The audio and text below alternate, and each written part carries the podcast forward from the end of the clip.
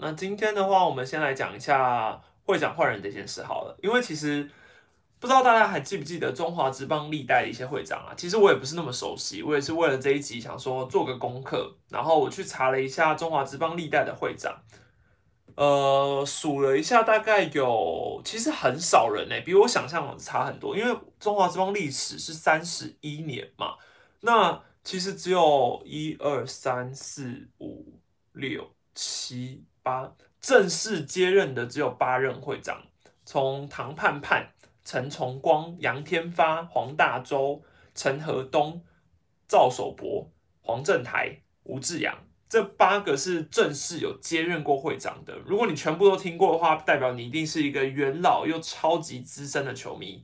那我就不是。那中间有代理过的是包括洪瑞和有代理过，然后哦谢志鹏有代理过，所以其实加减加总起来大概是十个会长这样。那我自己是从洪瑞和那边才开始有印象啦，其他会长的名字我实在是没什么印象。对，然后我自己最有印象的，当然第一个是赵守博，因为赵守博的任期内经历过黑象、黑米事件，然后都是我的年代发生的大事。那其实我以前不知道赵守博做的怎么样，因为你知道小时候你看职棒，你其实根本就也不会管会长做的怎么样，因为你其实也不知道他实际做了什么事。那你都是看新闻啊，那你也不是真的很了解。那我一直是到现在才发现，哦，原来赵守博其实好像不是一个大家满意的会长，对，也蛮合理的啦。回去查了一下之后才发现。然后下下一个比较有印象的就是黄正台了嘛。虽然说黄正台，我自己觉得他经历的时间是非常短的。然后那个时候我一样也对所谓政神的攻击没有太大的感觉，我只觉得哎，黄正台这个名字很熟悉这样。不过其实呃后来到了现在，我看 PPT 上面讨论之后才发现，哦，原来黄正台实际上是一个这么。受到推崇的人物，那他攻他任内的攻击其实很多，包括是把东盟生出来，然后废除了尼洛条款，叛叛将条款也是他废除的，然后这种选秀的成立也是在他的年间，还有 GPBL 的 TV 的架设也是，好这些，然后再加上他任内其实经历过蛮多危机的，包括兴农转卖、兄弟象转卖，这都是他任内的事情。不过黄正台都有代理联盟撑过去，只是他的任期也大概不到两年吧。那我不知道很多人应该都不确定，应该说很多人其实不太知道黄正台任内到底发生了什么最严重的事，导致他后来做不下去。因为你想说，既然一个名望这么高的会长，怎么会没有继续做下去？主要就是那个所谓转播权的争议啊。不过这个真的是太长了，而且我觉得其中有非常多的。呃，我们不知道的事情，所以我觉得只能就表面上来说来跟大家说一下，因为会长通常一一届就是三年，三年之后你可以连任一次，也就是你六年当完两任之后，你就不能再继续下去了。好，那黄正还算是一个很会做事的会长，但他得罪了球团，也可以算是得罪了转转播单位吧，我觉得。所以他因为大概做了十件好事，其实就一一件事就够让他下台了。那这个所谓转播权的争议，我大概讲一下，就是。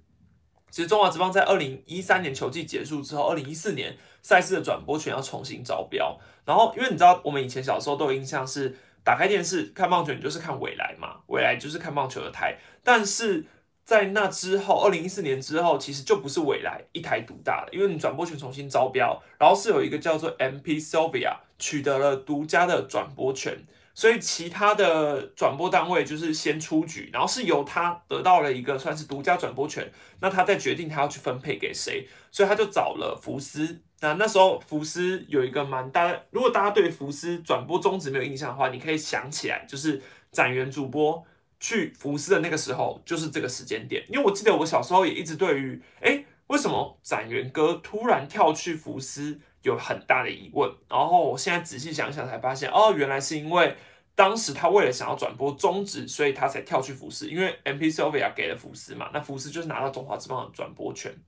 哎，不对啦，是博斯，嗯，博斯，对对对，然后他他是找了博斯就对了，博斯前面讲的福斯都不要听，博斯，所以那时候有一段时间就去了博斯，然后他去了博斯之后呢，博斯又后来有一段时间又找了华视，因为那时候博斯算是台比较能见度比较低一点嘛，那他为了想要更普及化一点，所以他就找了华视。好，因为也找了华视，可是后来就发生了一堆很多争议啊，有说什么合约外流啊，然后又说什么 CPBL TV 侵害到了博斯的权益啊，然后说联盟违约啊，合约就提前终止啊，所以博斯就把他的讯号切断。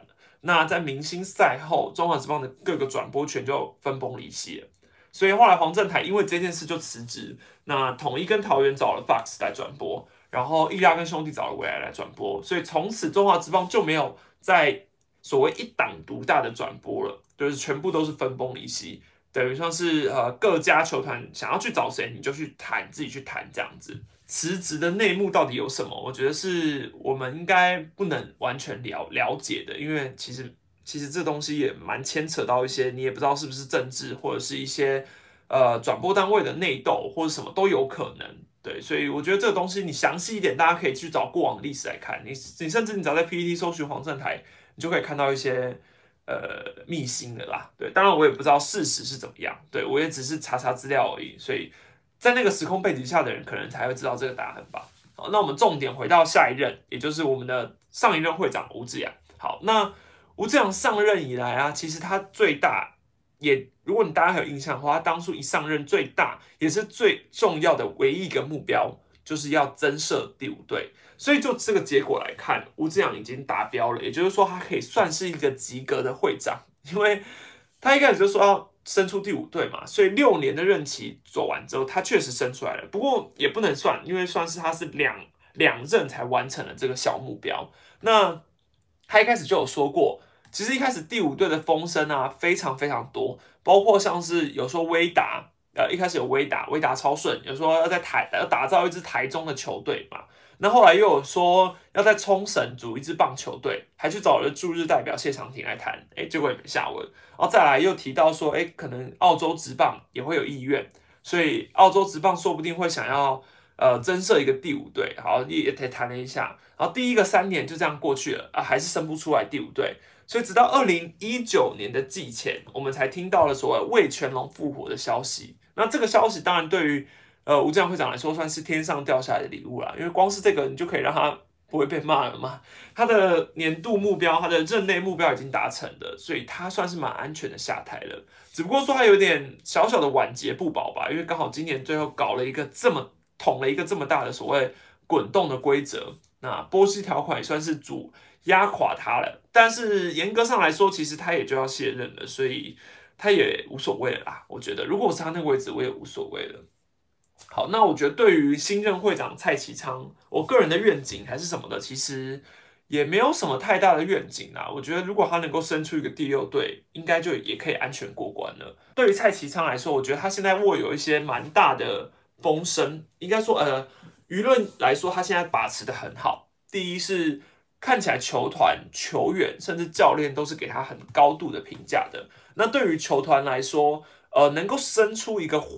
能够生出钱的一个会长是最重要的，对，光是以他立法院副院长这个能力，我相信他是绝对有的啦。那对于球员来说，一个懂棒球的会长也是蛮重要的。那蔡会长都有说自己是球迷了嘛，甚至也是乡民出身，所以我觉得这方面他看懂基本的棒球，我觉得是没有问题的。好，那他现在踏出的第一步是非常成功，因为他有喊出了一个叫做修法，他是希望能够让企业捐款。抵税的比率去拉高，然后会吸引更多的企业去呃参加中华职棒这个盛会吧。你就是想要组一支球队，那你可以去抵税。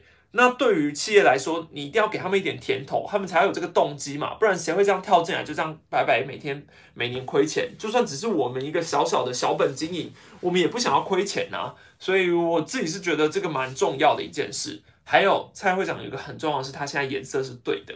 跟吴志阳会长是不一样的哦，他的颜色是正确的。那他推行各项政策一定都会更顺利，我相信这个大家都懂。那我不想要去扯到其他政治的关系，我只能说纯粹论职棒来说，他是一个执政党底下的人，当然能够有更多的作为，我觉得是乐观其成啦。对我觉得是乐观其成啦，毕竟权力越大嘛，那当然呃风险也会有嘛。只是我自己是觉得，我不我并不会不看好，对。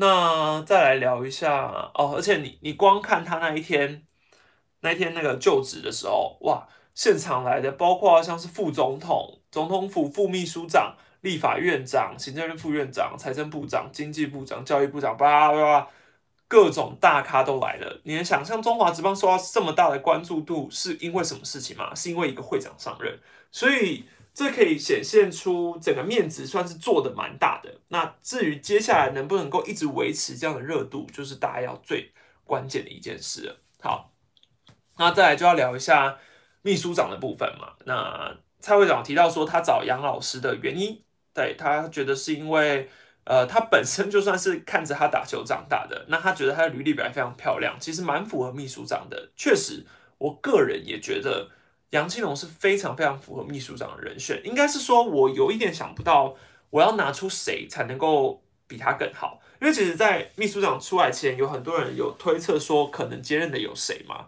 有人说有可能是刘介廷啊，也有人是也有人说哦，康小林离开魏全龙，说不定也有可能。那也有人说会不会是呃黄平阳？也有人说会不会是赵世强？对不对？所以我觉得呃，每一个都猜完之后，最后答案揭晓是杨青龙之后，其实我觉得应该算是蛮惊喜的啊。问那为什么？我们就来聊聊杨青龙这个人。其实我觉得对于中华职棒来说啊，秘书长比较像是一个执行长，因为通常嘛，会长都是比较挂名的。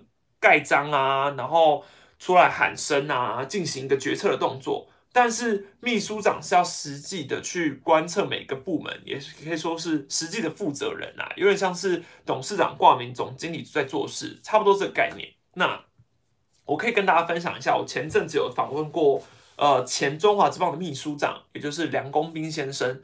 呃，他才有那个台北市一棒球场的 podcast。那前阵子我非常幸运，有机会可以访问到他。虽然说这个访谈我到现在还没有把它剪出来，因为那那天访谈实在太长了，我一直没有时间。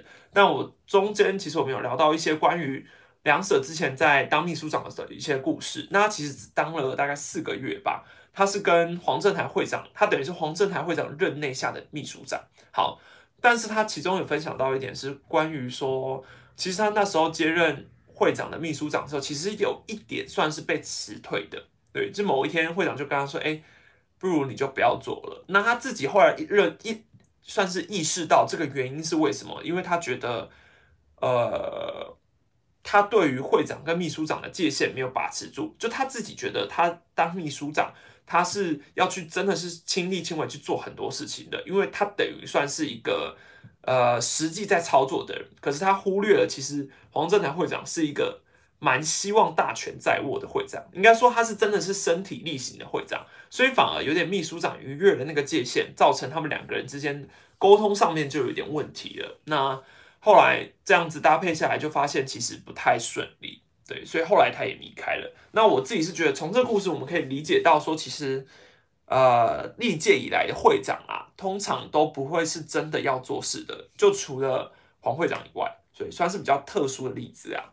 那对于杨庆龙不太熟悉的人，我可以大概介绍一下，他本身是球员出身，这个我相信大家都知道。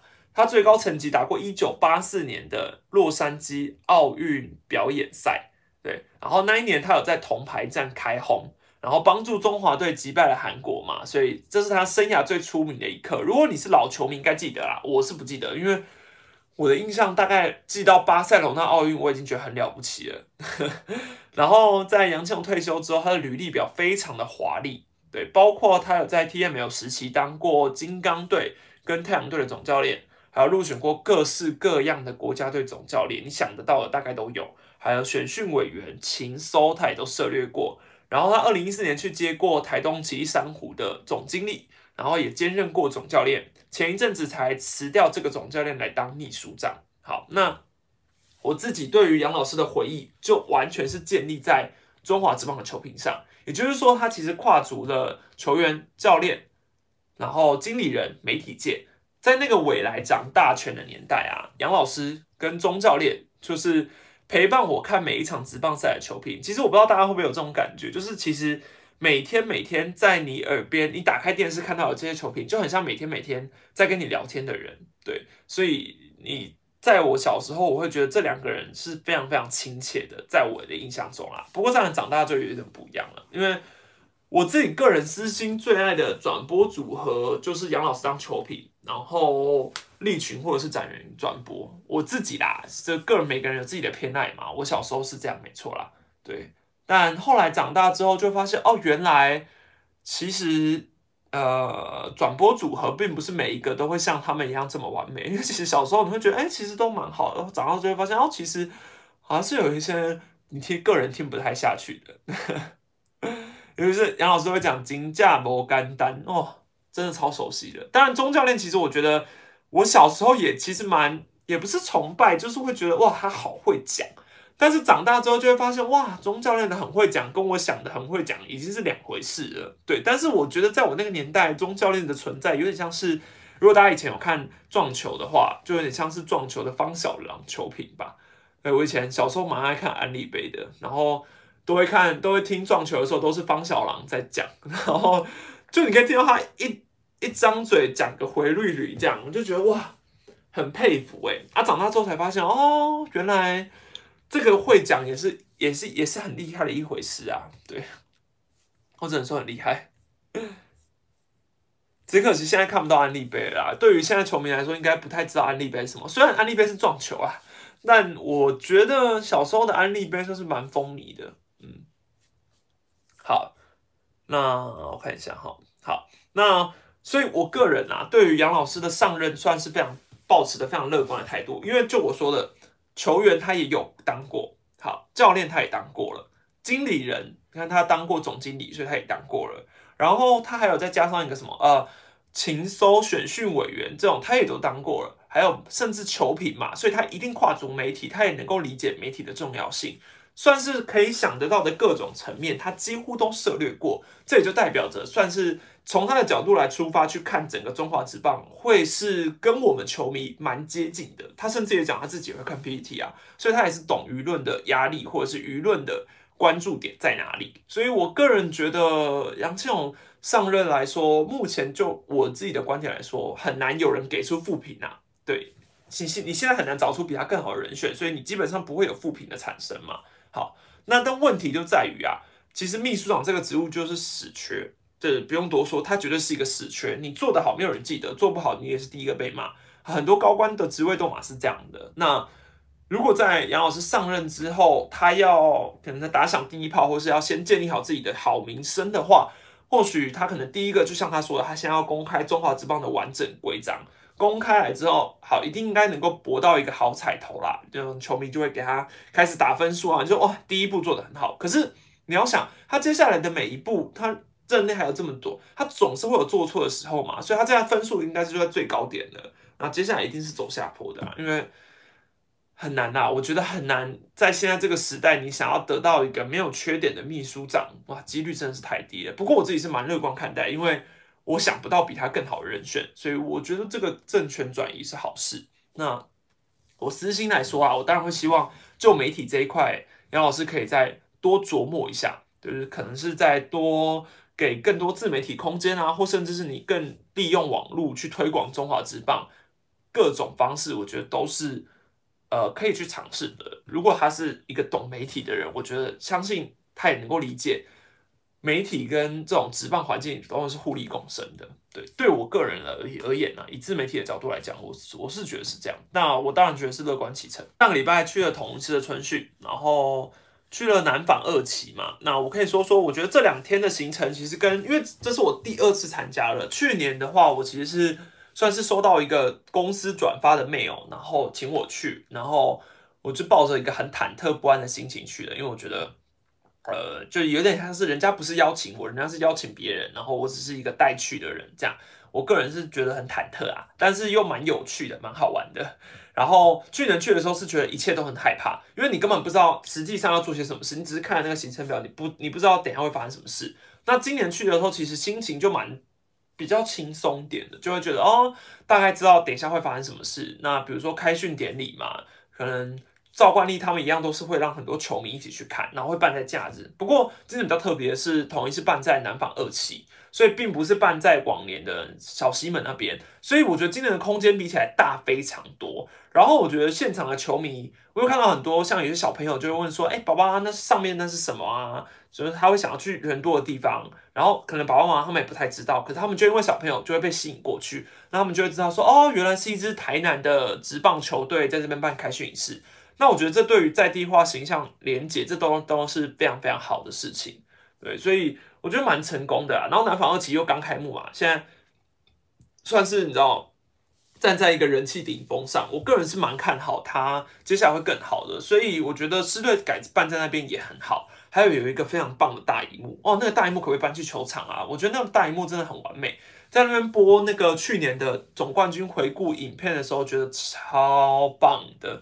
真的是想说哇，原来放影片在一个大荧幕上面看是一个这么爽的事，而且真的是会起鸡皮疙瘩。我我在那边看的时候，真的是有起鸡皮疙瘩。然后我觉得现场球迷来的很多，嗯，然后再讲后来提到了年度目标嘛，哦，我觉得有一个环节就是狮队每一年都会有所谓的，就是每一个球员都会在上面写，比如说自己的年度目标是什么，然后会一个一个在台上一个个念出来，这样好那。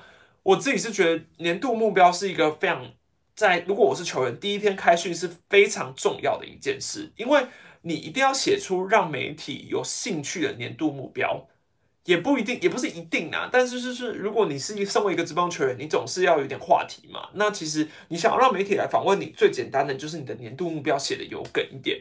举个例子，或是比如说，哎，之前郑军人。新人的时候，他开训的时候，好像我记得忘记是开训还是跳水的时候吧，他就讲说他要干大事，好，他就被记住了。因为媒体最喜欢写“干大事”这三个字，就是这种浅显易懂、好记、好下标的东西，哈，写下去就对了。那出来之后，这也不对你来说不是什么负面形象嘛？那你很快的就被记住了。未来以后，不管是媒体看到你，或甚至是你的高层。看到同一次的球员，你都会知道啊，我们有一个大事要干大事的人，那你就会大概知道他是谁，你会有兴趣吗？这是一个很成功的例子，他就被记住了。那像今年陈杰宪也是很示范，陈杰宪历年而来他都是梗王啦，就是他其实都很会制造梗，然后我觉得他要开口以前都很。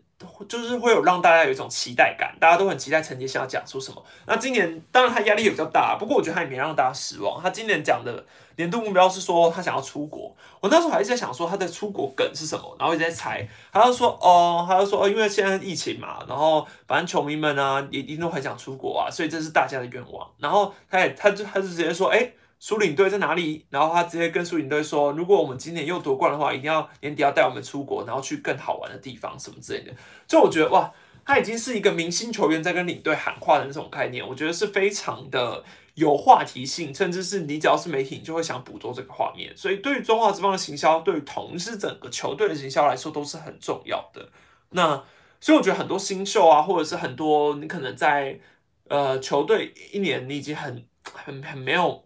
话题性，或是很没有知名度，或是你已经大家都忘记了你的时候，你反而透过年度目标让大家唤醒一下对于你的记忆，我觉得是蛮重要的一件事。我觉得球员把球打好，这是第一要务。可是你进到职业殿堂之后，要怎么把自己变成一个明星？我之前跟玉成教练聊过聊天的时候，他有提过，他觉得这件事对我呃对球员来说是非常重要的。你看，像中华职棒的二军。可能有时候他在二军的时候球都还不一定打得很好，他就上了一军了。所以他上了一军，他要想的就是要把球打好，他也没时间去想别的事情。可是如果像是国外，你可能在底下有很多准备的时间，那甚至他们会培养你怎么变成一个明星。那你在大联盟看到的，您就已经是明星了。所以我觉得这是中华之邦还有很多可以去改变的事情啊，尤其是球员的应对进退啊。虽然媒体课都会上来，不过我觉得。你其实从他们的访问可以听得出来，有些球员确实还是偏不不太会讲话，嗯，但当然这也不是必需品啊，只是我觉得就是总是有好好，我觉得你要要要懂得利用媒体，绝对是好事，对。然后第一天的话大概就这样结束，然后第二天就是他们新人跳水嘛。好，新人跳水这件事，我觉得我那时候看到那个难度，想说哇是在跑 Running Man 吗？就是要从那个最底，然后这样跑跑咚咚咚咚跑跑到前面，然后跳水。我想说，哇靠！棒球员玩这个闯关游戏难度也太高了吧，而且一定会叠的超难看。果不其然，真的叠的超难看。可是说真的，媒体要的画面就是你这个新人跳水，其实要办给谁看？办给球迷，那球迷看不到，球迷要怎么看到？就是要靠媒体啊。所以你这个画面搞得越好笑，媒体越想拍嘛。所以这也是蛮重要的一点。我觉得这个想法 idea 是非常好的。然后光是你拍他们叠的七七零八落的那个画面就已经够好看了。还有再加上他们那一天，我想说，哎，怎么穿的那么赤裸？因为他们只是在背上装了一个翅膀嘛。那这不得不称赞一下，我觉得今年狮队的行销有一个很重要的一点，它连接了很多很呃，它把去年最成功的要素全部连接起来了，包括像是今年的春训 logo 设计，口号是 flying，然后他的新人跳水的时候背后是长翅膀，你知道所有串起来是就是什么吗？就是飞起来，所以。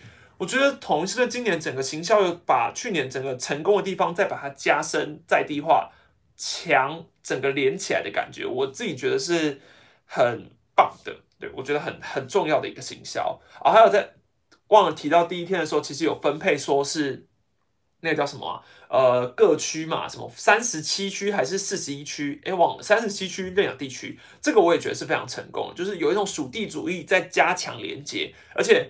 每一个球迷可能都蛮期待说，哎，自己的地区是哪一个球员会去，或是或是负责的。我觉得这个除了让球员本身是更能够认识到台南这个环境以外，也可以让球迷更了解他。对我觉得这种形象的塑造啊，大家不要想说对于棒球员来说不重要，因为职棒球员我们都已经很常讲，他们就是半公众人物嘛。那这东西其实也都是他们要做形象的部分了。你台面形象做得好，这。你的人气高，你的收益也高，你的媒体形象高，你的怎么啊？你发生事情的时候，你至少不会兵败如山倒吧？呃，这蛮重要的。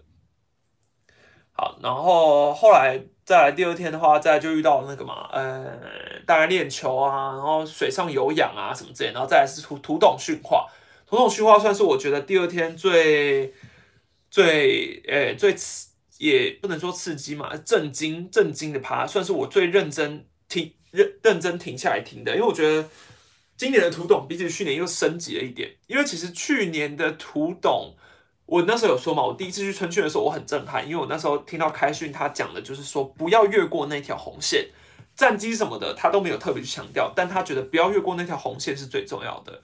结果我后来发现哦，今年他又讲的再更认真了一点，所以我当然知道，因为毕竟是对前一阵子发生一些风波嘛，所以。他针对这件事，可能再跟大家再三告诫，我觉得是可以想见的啦。只是我其实，在他面前，算是有点摇滚系，听到这些话，我真的是有吓一跳，就是真的会深呼一口气。不过，我也觉得他也有讲的很对的一件事，像那时候证券他算是领奖吧，那他有讲说，他自从加了统加入统一师之后，他能够明白前面的名字永远比后面的名字还要重要。然后那时候还愣了一下，想说这什么意思？后来发现哦，就是在讲说前面是统一嘛，统一这个名字是比正军人名字还要重要的，所以母企业的形象永远应该要被摆在最前面，这应该算是统一这支球队最大的宗旨了吧？我觉得是诶蛮想象得到的啦。好，然后再来下面的话，开训完之后我就去看球员练球了嘛，然后我就被 K 中了。不过被 K 中这件事。嘿，都，我觉得我好像可以理可以讲一下，但是我就是真的只是保持着，其实那时候真的不止我一个人站在那，对我知道可能有人会觉得说，哦，是我自己白目，就站在那被打，但真的不止我一个人啊，只是我真的是觉得我的那个把揪紧那是很很荒谬，因为在其实，在被打之前，我就已经有。站在某一个，诶，我站在馒头他们前面吧，然后他们好像在传接球的时候，他们就看到我在后面，然后我在后面也是在拿手机，然后可能我好像也是看别的地方一下下，结果他就立刻提醒我说，诶，你要看球哦，然后我就想说，哦，哦，好好，我那时候就想说，哦，要要看球，然后我就再退了更后面一点，我就真的退了很后面，然后再往旁边走的时候，就想说，诶，真的是真的就像我影片说的，我只是看了一下，就是球员在拍。然后我当下真的是这样子录，录录录之后，他是这样子啪过来的时候，我不骗大家，我真的是录到一半，我都没有觉得我被砸中了，是大家一直喊，就大家说哎哎哎，然后我就想呃什么意思啊？然后我就发现啊，我左边的腹部超痛，因为他那个球是这样这样过来，然后就啪直接砸中左边的腹部嘛，我想说。怎么有一种剧烈的疼痛感？真的是那种，我觉得我当下是看起来一个很笨，就是又很糗，就是想说哦干，呃，不是要消音，他说哦，全部的人都看到我被打了，就好丢脸，而且他觉得哦，你一个媒体怎么就是很白痴啊，怎么站在那里这样？可是我觉得，因为当下那个时候旁边就很多人都说，哎，你一定要赶快去冰敷啊，就是那个如果不冰敷会超痛什么之类啊。我觉得真的很感谢郑博仁教练，他那时候真的是。一跟我说，他那时候就是很非常心急，他的脸真的是非常心急，我真的是对他完全也不能说完全改观，应该说我们之前完全没接触，所以我没有认识过真正的他，就他真的是非常人超级好，就是一直说，哎，你要去给防务员看，然后就把我带到超远，然后一直叫防务员过来，然后叫他带我去冰敷什么之类，就是他是一个非常主动的去做这件事，我觉得非常的贴心，就是以我一个小小的微不足道的媒体来说，我觉得觉得很感动。对啊，后来然后冰敷一下就没事了，就也只是痛个一两下而已。对啊，大家也不用去想说啊怎么投手控球什么之类，我就觉得那本来就是我自己问题，因为我本来就要看着球嘛。如果我今天有看着那个球，我就不会被打中，因为我就会散掉嘛，应该是这个概念。所以我觉得大家不要想，不要往其他方向想太多啦。不过。球员，而且那我们知道春训的时候，你就是练习啊，你就是在调整姿势什么，我觉得这蛮正常的。我只是真的万万没想到，就是我真的会被打中，我真的完全没有想过这件事，我觉得太神奇了啊！我就觉得哦，太值得纪念一下，就把它丢上去影片了。好，然后哦，访问的话就是大家先看到靖凯了嘛，所以大概有古林，接下来还有古林、崇宇、玉成教练，然后丙总，总共会有五支影片啊。不过我觉得比较头痛的是，我觉得其实春训这几次访问的影片成效，应该说触及率吧，都没有我想象中的好。可能我觉得，我以为大家会比较想要看我去访问球员，但我后来发现，哦，原来大家是比较喜欢听我一个人在胡乱嘛。就是因为我以前都觉得我的影片可能没有球员的关系，所以大家会觉得都是我一个人在乱讲。不过其实。我后来发现，诶，就是跟球员访问，其实好像很多人可能会觉得重复性质比较高，可能各个媒体有做，所以我都是尽量做一些比较长篇的专访类型的啊。我也不知道大家如果有更多建议，也可以跟我说，因为其实对于球员访问这个系列的影片，我觉得还在抓到底大家想看的是什么。因为其实像近凯那些影片，其实观看率也不高，可是我觉得大家给我的反馈都是非常好的，就大家也都会说。哦，就是呃，他很喜欢这样的影片类型什么之类，还是大家就是想看我跟球员？我觉得可能看我跟球员互相打击可能会比较好嘛。但我个人就是比较难呐，对啊，因为我个人就真的不会打棒球，不会打棒球的人真的会被打爆。而且说真的，要拍一些更难的企划，比如说跟球员一起打棒球，这大概少至少要两支摄影机吧，然后至少也要团队是大于一个人，或者是我团队就只有一个人，我真的是非常的头痛。所以我就是觉得非常的。呃，不知道该怎么办。我个人就是真的只有一机，就是一机。我除了要专访之外，我还要架摄影机，然后我还要就是去那里看 cam 什么之类的。就是我个人觉得我一个人真的是蛮蛮吃紧的，所以我就想说之后看看有什么方法再改进看看。啊，有人说球员专访感觉标题要定一个主题，封面图要改成有你和主角，才知道是访问。哦，了解了解，有啊，因为其其实封面图原本是我跟主角没有错，但是呃，因为上一次去统一的时候我没有带脚架，所以就没有办法有我我的我的合照在里面，就是知道，因为我等于是我在架摄影机了，对，因为呃，因为我那时候是直接这样子拍，然后我也没有脚架，所以我人不能入镜，这是我上一次比较遇到的困境啊，未来我再继续修正一下。标题要定一个主题是类似哪一种？就是你们觉得是因为其实每个球员的故事都不太一样，所以我不知道主题要怎么抓，你知道？就是因为我觉得每个故事都不一样，或者是我就固定要一个采访视角，就这样标题写一个采访视角，然后就会有各种球员这样，这样或许连结性会比较强烈嘛？我不知道，在在如果大家有建议可以再给我一下。好，大家有什么问题可以？可以发问，现在是一个发问时间，会出呃，你说 J K 几哦？对了，在讲那个，我我觉得我很支持啊，就是每一个人都要为自己的言论负责。所以说真的，今天这个爆料到底是不是事实，我们就交给法律来验证嘛。那我觉得最近很多人所谓的叫做无罪推定、无罪推定原则，这也是很重要，尤其是在公众人物之下，其实有时候很多人。都有在想说该怎么讲，无罪推定原则有一个很重要的在的重点在于说，其实很多时候风向往那边跑的时候，大家都会一股脑的先去骂谁，一股脑去揪出谁。可是其实最后那个人就算真的无罪了，真的没事了，那他也不会被记得了，因为他已经被认定是有罪了。即便后来法院还了他一个清白也是。所以我觉得目前他现在的处境也有点像这样，他已经被大家认定他就是这样的人了。所以我觉得大家给一点时间吧，就不要再去，就是已经把他预设立场了。史丹利有什么是想问却问不到的？其实没有什么问题是想问问不到的，问题就在于你敢不敢问。对，说真的，你敢不敢问，这是一个非常重要的一件事。那我我的资历，我敢问吗？其实大家有很多人都会去设想过说啊，好一个好的记者就是要去敢问任何事情。可是其实很多时候那些问题是很残忍的。那你你你想要的是点阅率吗？你想要的是？给观众的嘛，坦白来说，今天你们要看什么？我我知道啊，就是去访一个爆料事件的其中一个被爆料的主角，问他这些问题，那这个点阅率一定是很高的嘛。可是问题就在于，如果你未来你还想要持续有这样的访问，你想要跟球团建立一个紧密的连接的话，你想要持续的去采访的话，你你不会想要你只做了这支影片，你的媒体生涯就完蛋了吧？对不对？而且你也要培养你跟球员之间的互信原则啊。如果说你今天觉得那个球员是非常信任你的，他非常的相信你，他觉得他跟你一直以来都有很大的默契，那未来有可能他真的发生这一件事情的时候，他搞不好会跟你说，对他不会说出一些很严重的事情，可是他搞不好会想要跟你讲。但是我觉得是看你们的互信原则。那我一直觉得我现在的最大一个重点是在于说，我希望是。跟每一个球员都能够建立这样的互信原则，对我希望，呃，尽量我能接触到的球员，我就会去试着关心，然后试着去询问，试着近况。那有时候你知道，也有人这样说嘛，在球员年轻、不被看好、不受知名度的时候，你要先伸出你的手，他有一天大红的时候，他才会记得你啊，这也是很重要的一件事。所以我觉得，以我现在来说，我觉得我都一直在做一个扎根这件事啊。那。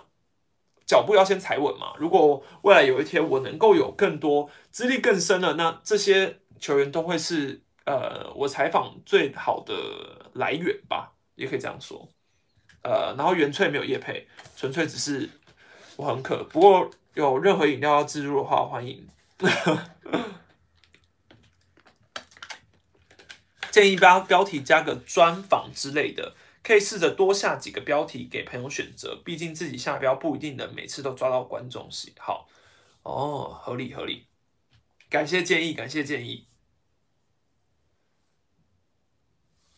春旭有关注棒球就好，问人家私事感觉就很八卦。对啊，而且其实说真的，很多球员哦，你你可能你甚至你们私底下没有聊过天，或是你第一次访问的时候，你第一天你第一次访问，你就要问人家说，呃。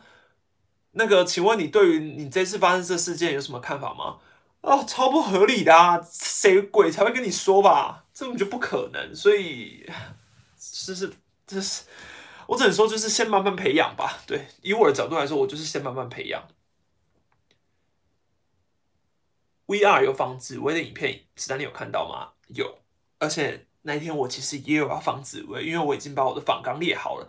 但是呢，我那时候想说啊，既然别人有仿了，那我也就先仿别人这样。后来才发现他居然有哭，我真的是吓了一跳，就想说啊，好可惜，居然没仿到。这样说会不会太嗜血？可是我就只是觉得，我觉得我很佩服他们，就是哎，呃，因为我我看的是巴莫斯那一次啊，就觉得可以把球员仿到哭，算是一个很大的成就。我人生好像还没有解锁这个成就。对，就是我觉得这种对于媒体来说是一个很大的成功，因为表示那个球员卸下心防，他才会跟你讲到哭嘛。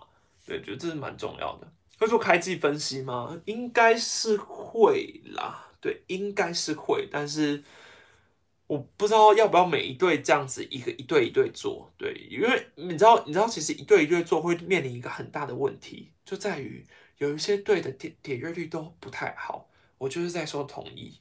就是只要有那种一对一对做的啊，然后通常到统一的时候点击率都会超差，我真的是没办法，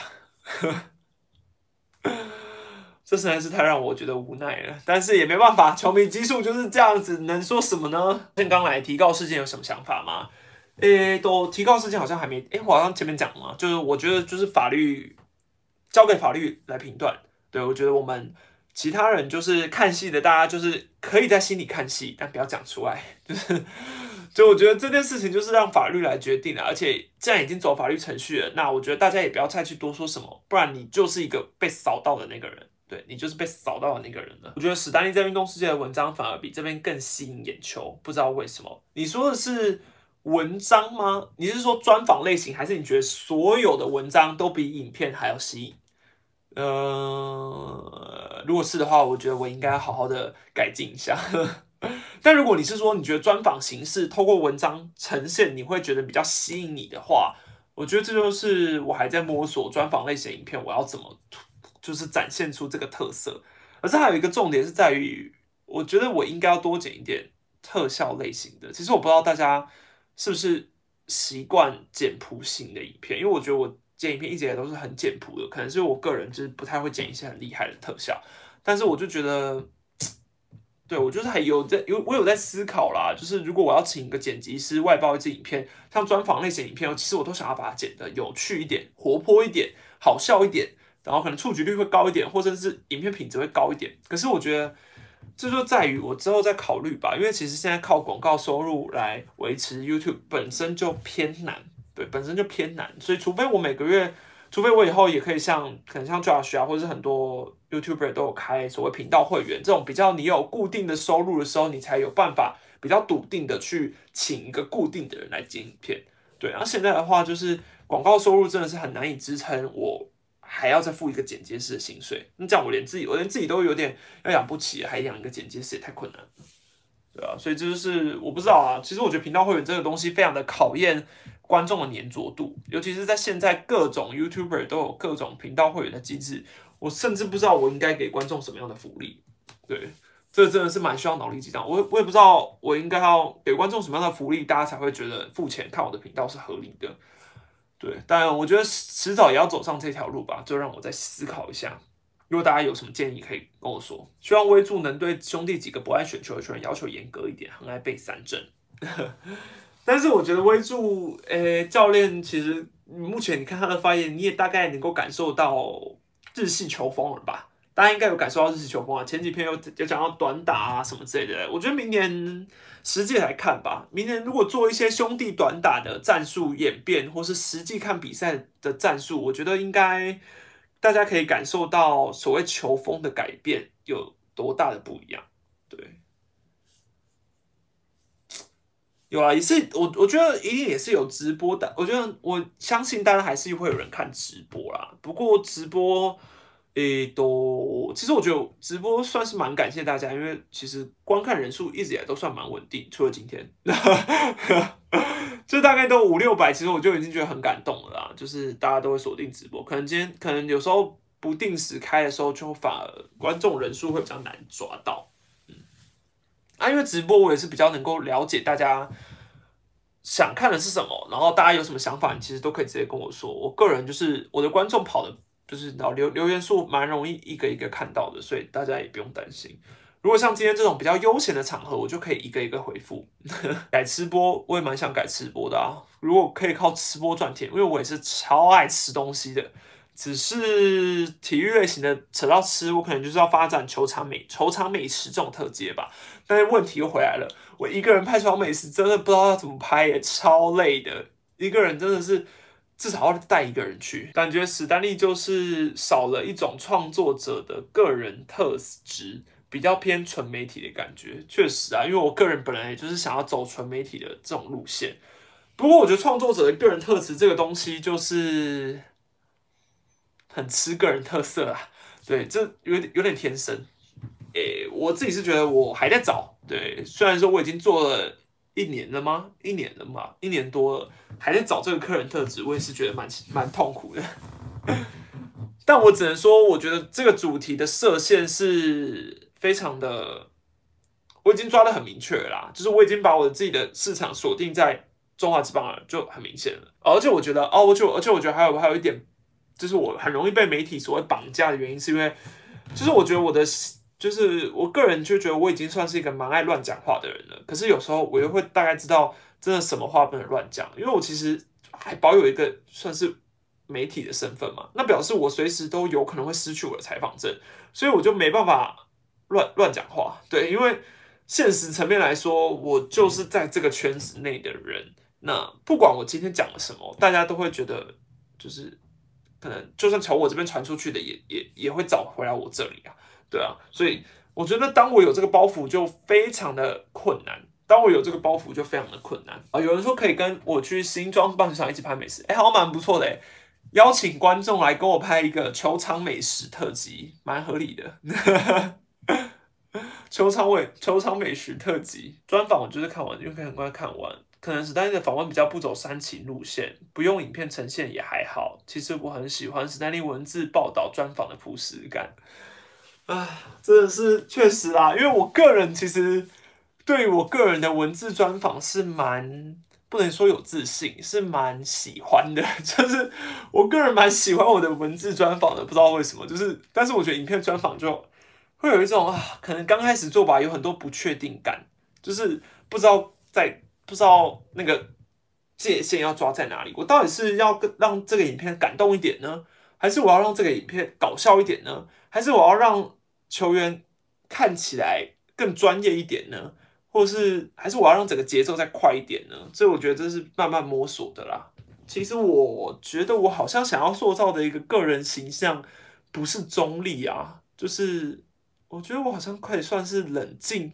我觉得我就是偏向一个你知道时事型的体育 YouTuber，可以这样定位嘛？时事型的体育 YouTuber，但就是我又不希望我自己是，我不知道如果你只看影片，你可能会觉得我都讲一些很。冠冠冕堂皇的话，但是如果你有看我直播，你应该知道我就是一个很爱乱讲话的人啊，所以我只是不能够随便乱讲话而已。但是我其实是一个蛮爱冷笑伟的人，只是我觉得干我不太会讲干话，对，干话连篇这种事我觉得偏难，对我来说偏难。统一的主场美食怎么办？篇幅肯定超短。哎，统一的主场美食篇幅很短，可是统一外面的美食我就可以拍很久啦。你去庆中街也是啊，去绿豆汤嘛，然后杏仁豆腐饼啊，这基本配备啊。还有一些台南球场，其实我个人觉得这个应该会有一点市场，是因为我每次要去某个球场的时候，我都会搜寻一下附近的美食啊。那如果今天有个 YouTuber 拍出来，我不是应该会想看吗？可问题就在于体育本身就是小众，所以想要去看球场的人应该就有点少，所以大家可能又要再搜寻美食的人又有一点少，他专程这样看一集，哎，又有点少，所以就是一直一直小众，一直小众，一直小众。体育真的就是小众化的，再小众，再小众。然后就是啊，也是蛮痛苦的，但我又觉得做体育真的蛮轻松又愉快的，就是至少可以把兴趣当成我的工作。呃，其实确实啊，我去年其实首度尝试，因为我去年就是纯做文字专访，没有做影音专访。那去年我其实真的觉得，就是球季间遇到什么统一的问题，我都蛮想要去问的。然后大家也要知道，我真的不是非统一不问。就是我并不是说哦，我是私迷，所以我好像才才去问。其实我也看到很多桃桃园的问题，桃园的问题我也问过啊，蔡进伟我也去嘛。然后兄弟的问题的话，我应该也有问过一些啊。然后还有谁？富邦的话也有。其实很多时候不是不问，真的有时候主场也有关。有时候新装嘛，比较常去一定是新庄，所以就是标配是富邦，然后你要搭一个组合嘛。那还有在于球员的熟悉度，因为同一的球员可能我比较。就是蛮常跑，所以有些球员就是大概都比较熟了，那比较好问。那有时候他们的球员又很好抓，可是像是富邦的球员就比较难抓一点。然后兄弟的球员也也不会不难，就是我觉得熟悉度不够，所以我那时候就都会有点怕怕的。去年第一年嘛，就是什么都小心翼翼。然后我觉得统一就是你知道随便都抓得到，所以统一的疑问就是最容易解答到的。还有我觉得总教练最好仿的也是统一的。所以个人就是喜个人偏好有点多，所以就真的比较难兼顾。不然我觉得今年开始，我确实就是各个球队的还是要再多琢磨一点，因为我不想要把我的市场又限缩在中职已经是够小的一个市场，你还把市场限缩在统一是这支球队，那也真的太太困难了一点。就是我就就觉得会把自己限缩的更小，所以我觉得各个球队的。大家有什么想问的、疑问的，我觉得我都蛮想要去试试看的啦，都蛮想要去找找大家的疑问点在哪里，然后可以去亲自问球员，把他们的说法跟你们说。当然，我希望大家不要只看文字版，看一下影音版啦。对，看一下影音版，因为文字版会赚比较少钱，影音版比较重要。有机会像 Josh 开比赛或选秀的直播吗？有啊，选秀直播我去年有开，今年一今年一样还是会开啦，因为选秀的反应蛮好，加上我自己又蛮热爱选秀的。然后比赛的话，就是之后试试看，如果有机会我也应该可以开啦。嗯，只是呃，我摸索一下直播怎么用，因为我个人到现在就是一个都还在用手机直播的人，然后电脑直播我真的有点就是三 C 白痴，对我再尝试一下。啊，现在大概一个小时了，今天就一个。轻松的聊天跟大家聊完了，那其如果大家错过了今天这期直播的话，可以看 p o c k e t 上的喵米史丹利，然后感谢今天大家的抖内跟赞助，未来我会继续产出更多好的影片，带给大家更多的专访。好，好，那有更多建议都可以在底下留言给我，就这样啦，拜拜。